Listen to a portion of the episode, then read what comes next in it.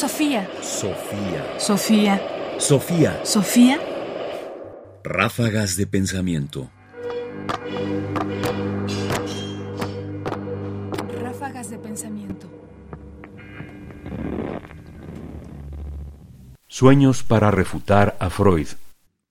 Santiago Ramón y Cajal fue un médico español, ganador del Premio Nobel en 1906 en medicina por su descripción de la sinapsis.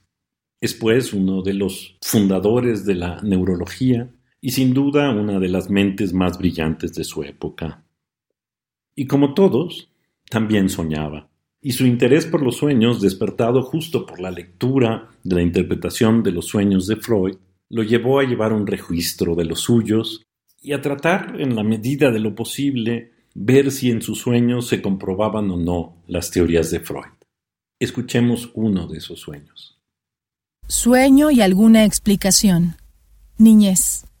Disculpa por penetrar en el huerto. Sección 5, página 6. 18 de mayo de 1918. Por curiosidad penetré en un huerto saltando la tapia.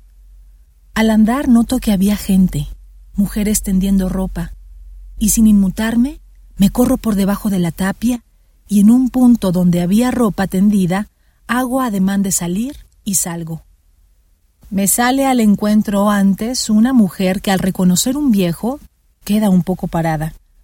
Yo me disculpo diciéndole que asomado a los bordes se me habían caído los anteojos y me había tomado la libertad de bajar a recogerlos, que no creyera otra cosa. La mujer se allanó a la excusa y me dejó salir. Nota. La excusa fue invención instantánea y nueva para mí. Huerto como aquel jamás vi. Tenía las tapias del otro lado labradas en un cerro y altísimas, lo menos como una casa. Estábamos en invierno, no había fruta. ¿Es recuerdo de niños imágenes preferidas? Pero hay cosas nuevas. Ahora los sueños son de hablar ordinariamente, de dar conferencias o explicaciones sobre temas científicos, filosóficos o políticos, más esporádicamente sobre mis descubrimientos. Es que no tengo ocasión ni de hablar, cura de silencio, ni de tratar de ellos. Casi todos los días salgo con la cabeza cansada de tanto hablar. La cura de silencio no me resulta, pues. Es singular que este hablar en sueños no me caliente tanto la cabeza como el de la conversación durante la vigilia. Santiago Ramón y Cajal. Los sueños de Santiago Ramón y Cajal. Sus teorías sobre el ensueño desde la crítica de las teorías oníricas de Freud, editado y anotado por José Rayo Romero, Francisco Martí Felipo y Miguel Ángel Jiménez Arriero. Quizás lo más interesante de este sueño de Ramón y Cajal es cómo enmarca el sueño lo soñado, su experiencia onírica, dentro de su debate con Freud.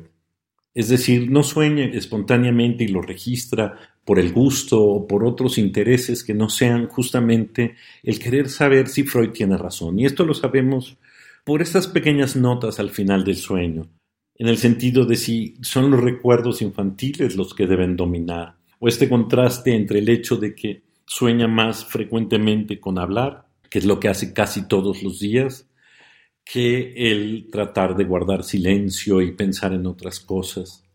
Es decir, es una aproximación a los sueños enmarcada, pues, en esta intención de saber si Freud tenía o no razón.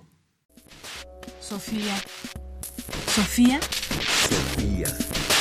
Sofía. Sofía. Radio UNAM presentó Ráfagas de Pensamiento más información en la página ernestopriani.com.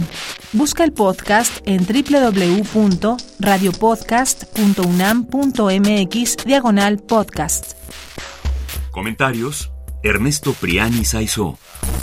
Producción: Ignacio Bazán Estrada. Sofía. Sofía. Sofía. Sofía.